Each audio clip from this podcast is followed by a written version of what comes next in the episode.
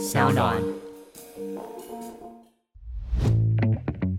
把复杂变简单，请听小马哥说财经。大家好，我是沈云聪，欢迎收听小马哥说财经第十二集的播出。上个礼拜有听众在 FB 上问我，为什么在 Podcast 上讲话的速度这么快？我看了一直笑，因为我自己也一直在想这个问题啊。我不知道大家有没有听第一集啊？如果没有的话，大家可以回头去听听看。那一集呢，我录了差不多五十分钟，也是这一系列小马哥说财经最长的一集。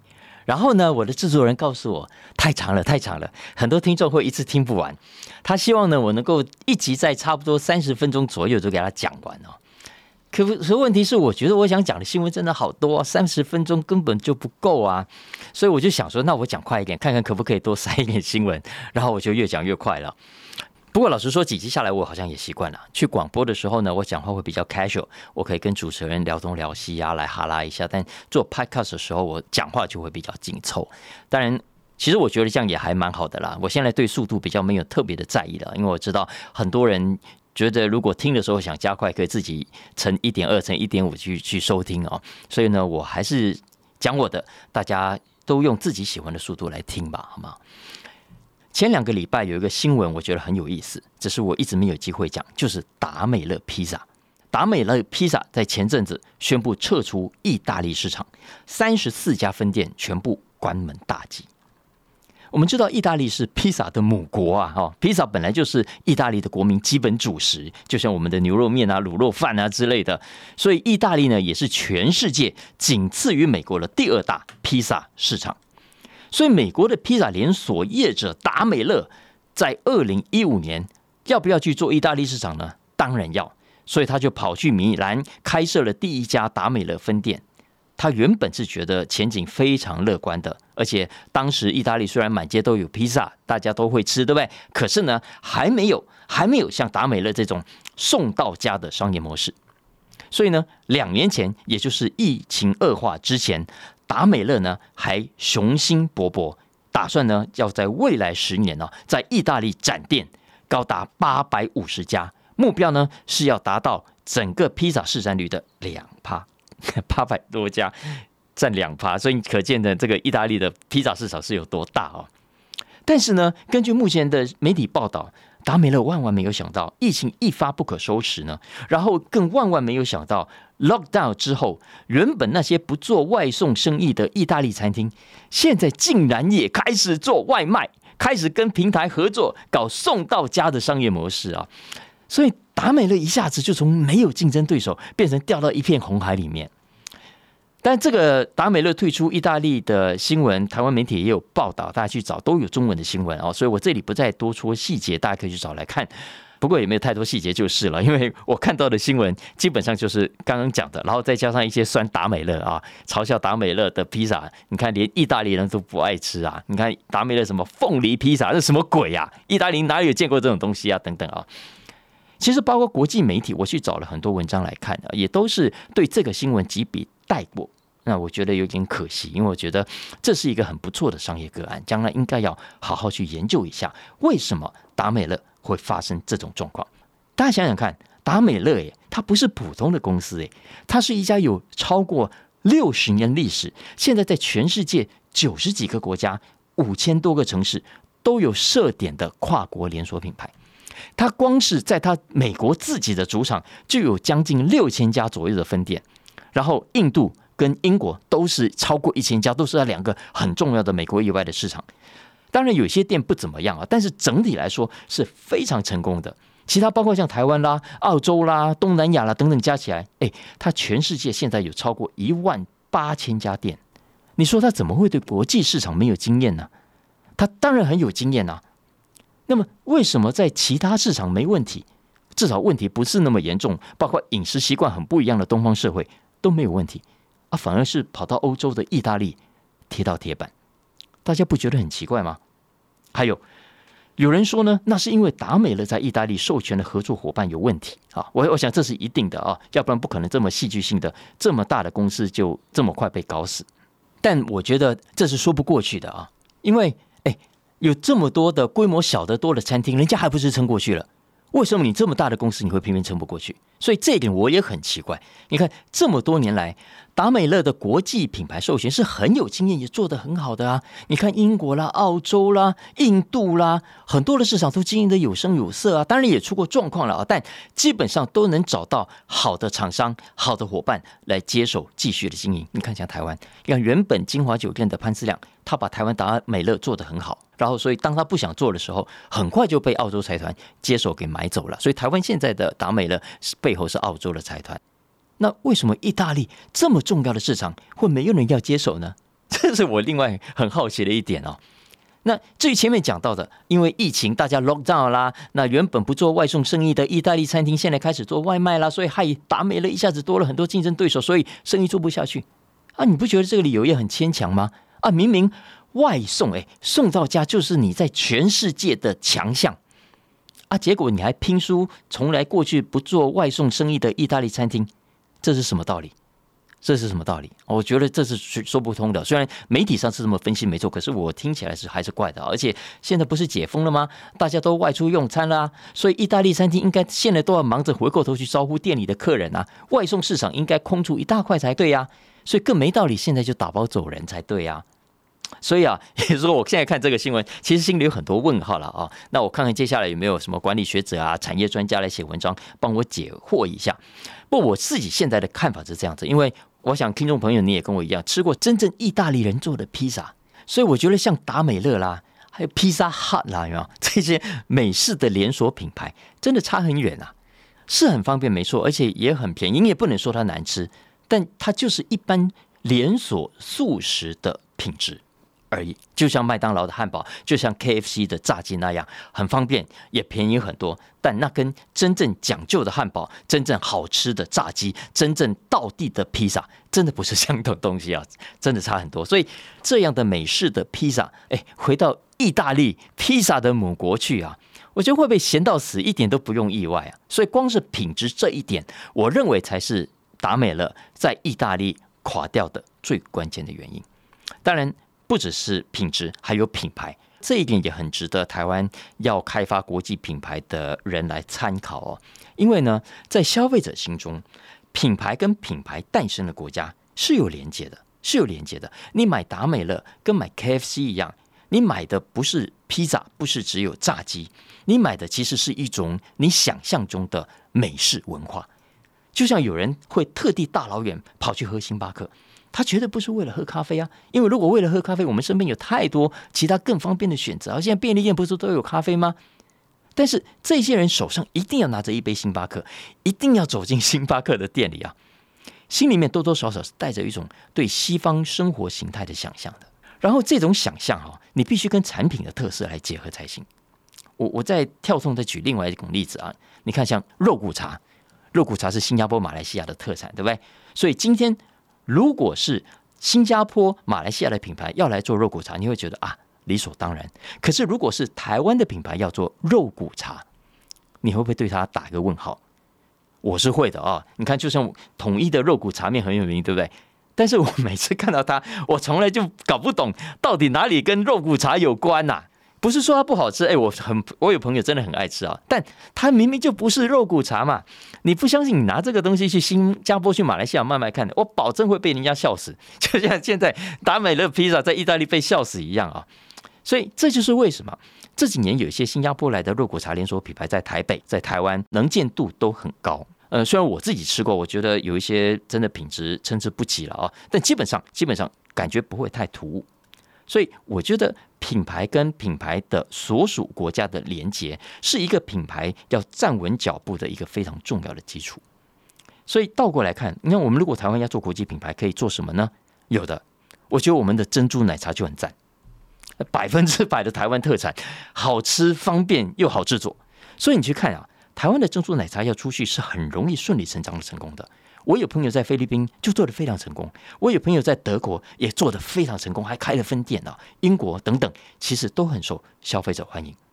还有我们台湾的牛肉面啊、干面啊，有没有？你看现在很多业者都外销到海外啊，我觉得就很棒，就很典型，台湾可以成功去攻海外市场的产品。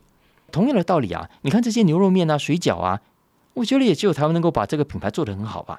我在新马一带呢，也看过有业者号称要卖台湾水饺啊、台湾牛肉面，可是我吃起来就很差。我觉得可以骗骗当地没有到过台湾、没有吃过道地台湾牛肉面、台湾卤肉饭、台湾水饺的消费者，也许可以。呃，搞不好到泰国啦，其他国家也都可以哈。他绝对没有办法成功的反攻台湾。我觉得他真的要回来台湾开店呢，肯定必死无疑。就像达美乐，你搞绝对搞了不到地的披萨回到意大利啊，没有人要鸟你啊。所以，所以我说了，达美乐的这个事情有很多可以想的角度，以后有机会我们再慢慢说。哎，最近我还读到《金融时报》一篇社论啊，我觉得很有意思。大家都知道，有了网络之后啊，我们现在很多的 online 的服务、线上的服务，要么免费，要么很便宜，大家都觉得很棒，对不对？Google 啦、FB 啦、YT 啦、Twitter 啊，都是完全免费的，当然很好，因为他们都是反正靠广告赚钱的，我的个资就送给你去卖钱吧啊。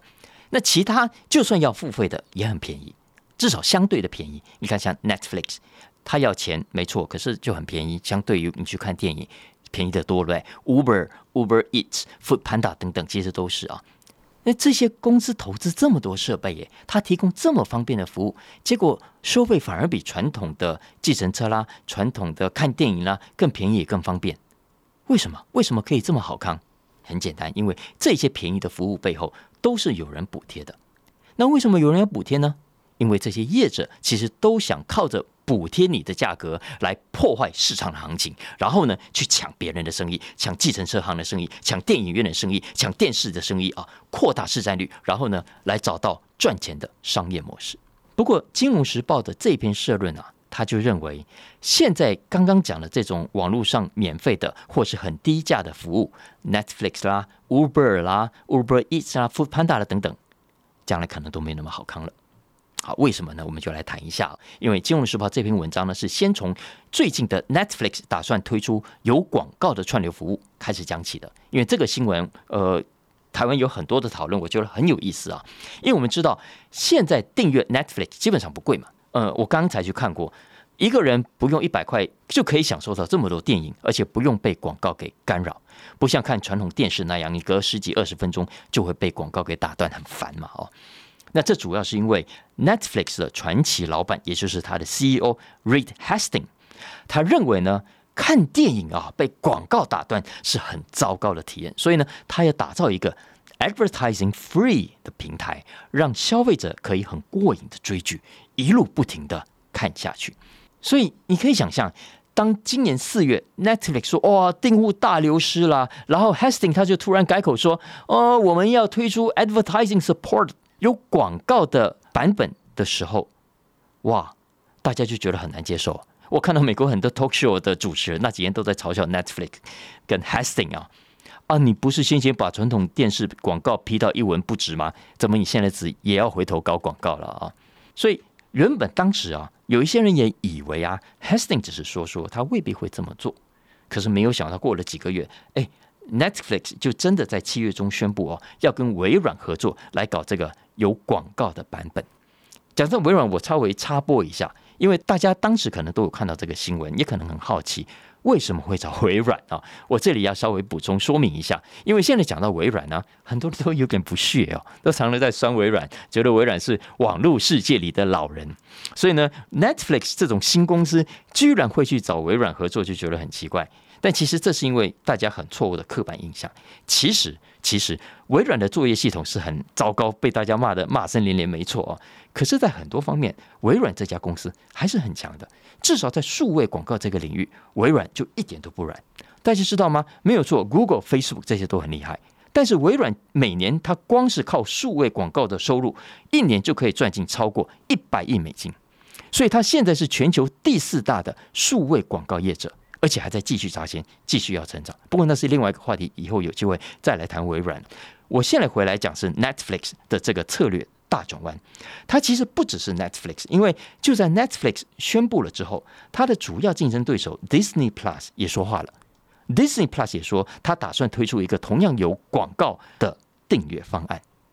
不过对 Disney Plus 来说，争议呢比较小，因为它旗下本来就有 Hulu，哎，另外一个串流平台，而 Hulu 呢本来就是有广告的，而且 Disney 过去跟传统电视台合作的时候，本来就有做广告。我们从小看迪士尼的卡通都是看广告的，所以用户呢不会觉得特别的奇怪。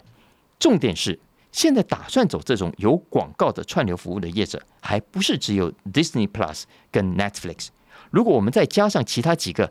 本来就有广告的平台，呃，HBO Max 啊，Paramount Plus 等等啊，所以接下来整个串流业的商业模式会出现非常大的转变。也就是说，以前呢，大家可以很便宜就看到不受广告干扰的服务，很可能以后就没有了。慢慢的呢，都会变成你要么忍受广告，要么就必须缴更高的订阅费用哦，才可以看到没有广告的版本。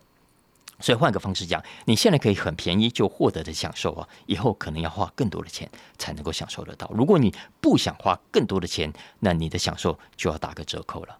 而《金融时报》这一篇文章主要是从 Netflix 这里切入，去提醒我们，这样的现象不是只有出现在我们刚刚讲的影视相关的产业，未来我们所习惯的各种很方便也比较便宜的所谓 On Demand 的服务。慢慢的都会朝这个方向去，比方说叫 Uber 啦，叫 Uber Eats 啦，叫 Food Panda 啦，美国是 DoorDash 或者 Deliveroo 等等啊。但不管是汽车共乘，还是串流，还是食物外送等等，这些新兴产业，在过去这十几年来，都说呢要为消费者创造更快速、更便利的服务，然后提供这么便利、这么方便、这么便宜的享受呢，也真的把很多消费者都给宠坏了。可是，随着未来呢，我们前面都有谈到，总体经济看起来大环境会出现很大的变化，所以恐怕就没有这么多好看给大家享受喽。因为业者们的算盘看起来都在重新打了。对消费者来说，刚刚讲的这篇文章的标题其实就很直接点出了这一点。这篇文章的标题大家可以去找来看，叫做 “A Golden Age of Consumer Convenience is Passing”，让消费者方便的黄金时代。结束了啊！用白话文讲就是爽看爽听时代过去了。为什么会有这样的转变啊？这篇社论点出几个原因。第一个就是全球在通膨下的升息压力，它会垫高业者的资金取得成本。过去这十几年来，业者是可以之所以可以这么大方的提供这么多方便的服务。当然是多亏了低利率啊，它带来了烟角木的泛滥的资金，让这些业者呢可以大量的补贴，推出各种破坏行情的服务，去抢别人的生意，来扩大自己的市占率。然后呢，这些公司的股东也都在赌，赌这种策略呢，可以在抢到市场之后啊，未来可以创造出很赚钱的商业模式啊。但是现在随着利率，一直在飙高，你看看接下来九月哈，联准会说要开会嘛。这几天我看到分析师已经在预告，很可能会升息至少两码，所以整个资金市场都会再度的收紧，它都不会再像过去那样宽松的这里撒钱那里撒钱了啊。所以对于前面讲的这些 on demand 的业者来说，口袋呢没有办法再像过去那么深了，继续烧钱，继续大量补贴，继续大量的搞低价策略的难度会大大的提高。所以相反的，很多的股东这些创投啊，这些私募基金现在觉得哈赚钱很重要哦，不能再像过去那样烧钱了。所以你看 Uber 啦涨价了，所以 Lyft 呢也要想办法回应股东的要求，要挤出获利来了。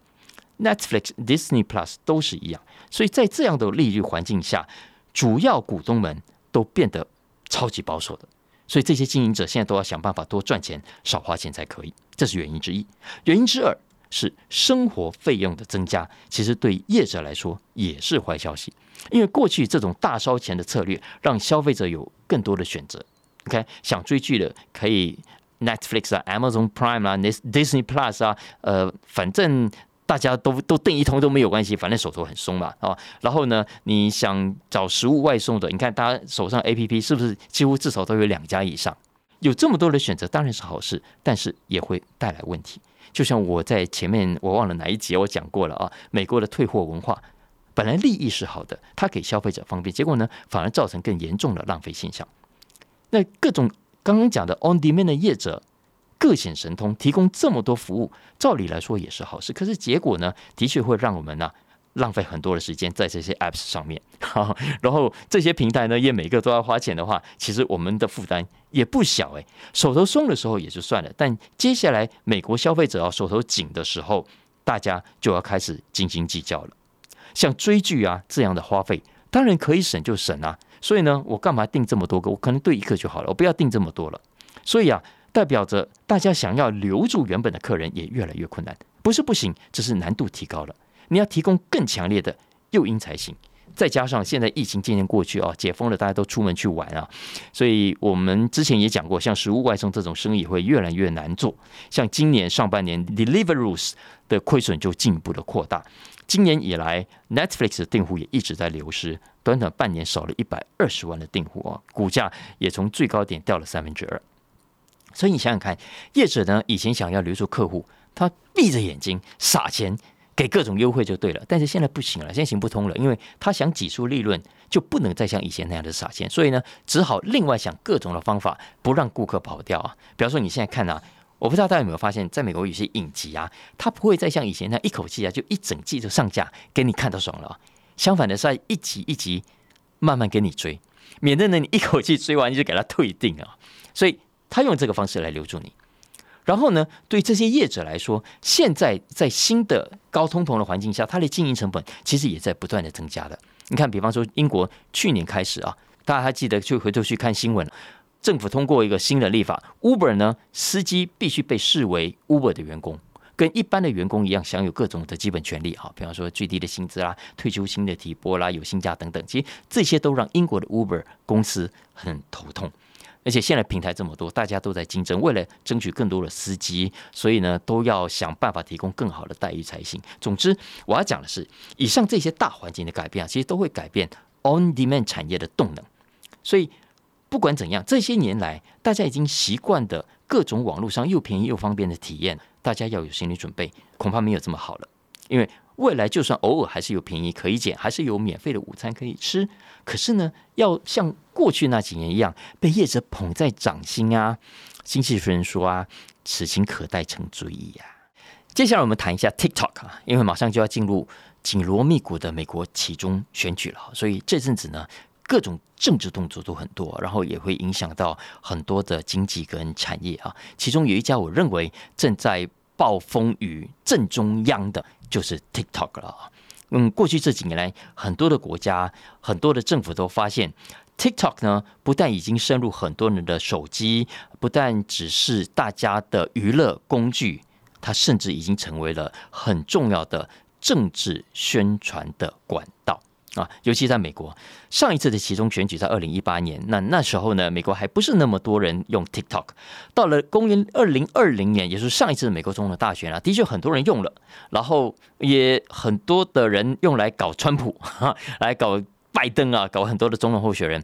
但主要呢，还是年轻人用来搞笑当娱乐用的媒介。不过，川普当时因为被搞得很惨嘛，所以很很不爽，所以他他在任内有没有就修理 TikTok，修理很惨。不过基本上当时呢，对选举还不构成太全面性的重大威胁。可是呢，这次选举不一样了。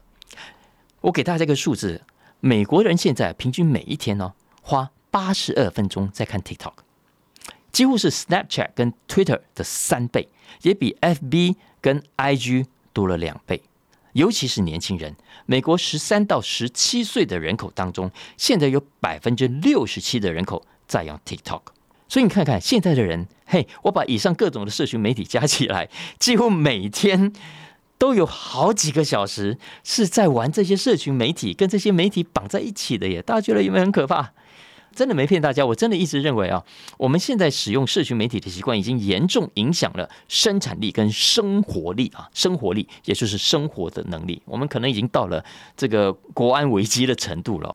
那美国为什么现在这个这么紧张啊？不只是因为 TikTok 背后呢，呃的老板是中国的字节跳动，而是他们已经看到了，过去不是只有在美国，而是在很多国家的选举当中，TikTok 都出了非常重要的影响。像澳洲的大选，像法国的大选，TikTok 根本就是左右民意的重要的关键之一。上个月非洲的肯雅总统大选也是，呃，有一个叫 Mozilla 基金会啊，他一位研究员最近他就发现。TikTok 上很多的假影片，其实往往在被分享、被看到烂了，然后最后才被下架。所以换言之，它的伤害已经造成了，才被下架。但这个状况已经让美国两党都很担心。可是呢，拜登政府其实到现在都没有办法拿出有效的办法来安定人心。那当然要靠 TikTok 自己喽。那可是 TikTok 呢，自己虽然号称说要管，实际上我们看到都是后知后觉的在后面擦屁股啊。比方说，在美国今年上半年哦，我给大家看一个数字，TikTok 上有六成的所谓有害的假消息 （harmful misinformation），其实都是在被很多人看过之后。才被下架，那 Tito 也很无奈，他说：“哎呀，我我我也很努力的想办法了，所以他也找了一些行为心理学家去加入啊，去看看有没有什么好的办法哦，啊，比方说他们在呃有问题的贴文上加注警语等等。可是加归加，因为最后这些行为科学家发现这样做的效果也很有限，因为虽然有警语，它的确可以减少大家分享的数量。”可是减少的幅度不大，大概是四分之一左右，而且呢，在观看数量上啊，几乎没有什么变化，只是小小的减少五趴而已。所以，我我要讲的是啊，TikTok 大家要关注一下，但是需要关注的不是只有 TikTok，因为其他的社群媒体都一样，现在都是大选中假消息、选举奥宝的温床，怎么办呢？这是大灾问啊！这总是很让人很担心的一件事情。不过讲了 TikTok，我最后再补充一下，我顺便回来讲一下商业模式啊。嗯，现在刚刚讲了搞政治都觉得 TikTok 很政治，但其实 TikTok 现在更关心的是自己未来的商业模式。因为要知道，它的短片市场啊，现在已经是一片红海了，都兵家必争了。FB 啦、Google 啦、IG 啦，大家都想办法要抢 TikTok 的这块大饼。所以 TikTok 他自己知道，虽然现在很强，但是。绝对不可以自满，所以怎么办呢？他也想要去吃别人的市场，比方说音乐。因为最近我看到一个消息说，TikTok 呢已经申请了一个新的商标，叫做 TikTok Music，也就是说，未来看起来哦，他要去吃别人的音乐市场了哦。所以这也是未来整个串流产业，包括我们刚刚前面提到的 Netflix 啊、Disney Plus 啊，还有我们更早之前谈过 Spotify 等等啊，未来一定会出现的变化，就是大家都要彼此去吃别人的市场，去扩大自己的版图。像 Netflix 未来要去搞 Netflix 的游戏产业啊，等等，也是说，你看做短片来去搞音乐，搞影片来要去做游戏啊，都要去抢别人的地盘。但最后鹿死谁手呢？哈，大灾问啊！好了，我们时间好像差不多了，继续听小马哥说财经吧。如果大家喜欢这一次的内容，帮我按一下订阅跟评分五星。当然，更重要的是分享给大家的亲朋好友啊，然后持续的透过各大平台来收听。如果有其他的需求呢，也欢迎透过文字栏讯息中的粉砖跟连结来跟我们互动。我们下次见喽，拜拜。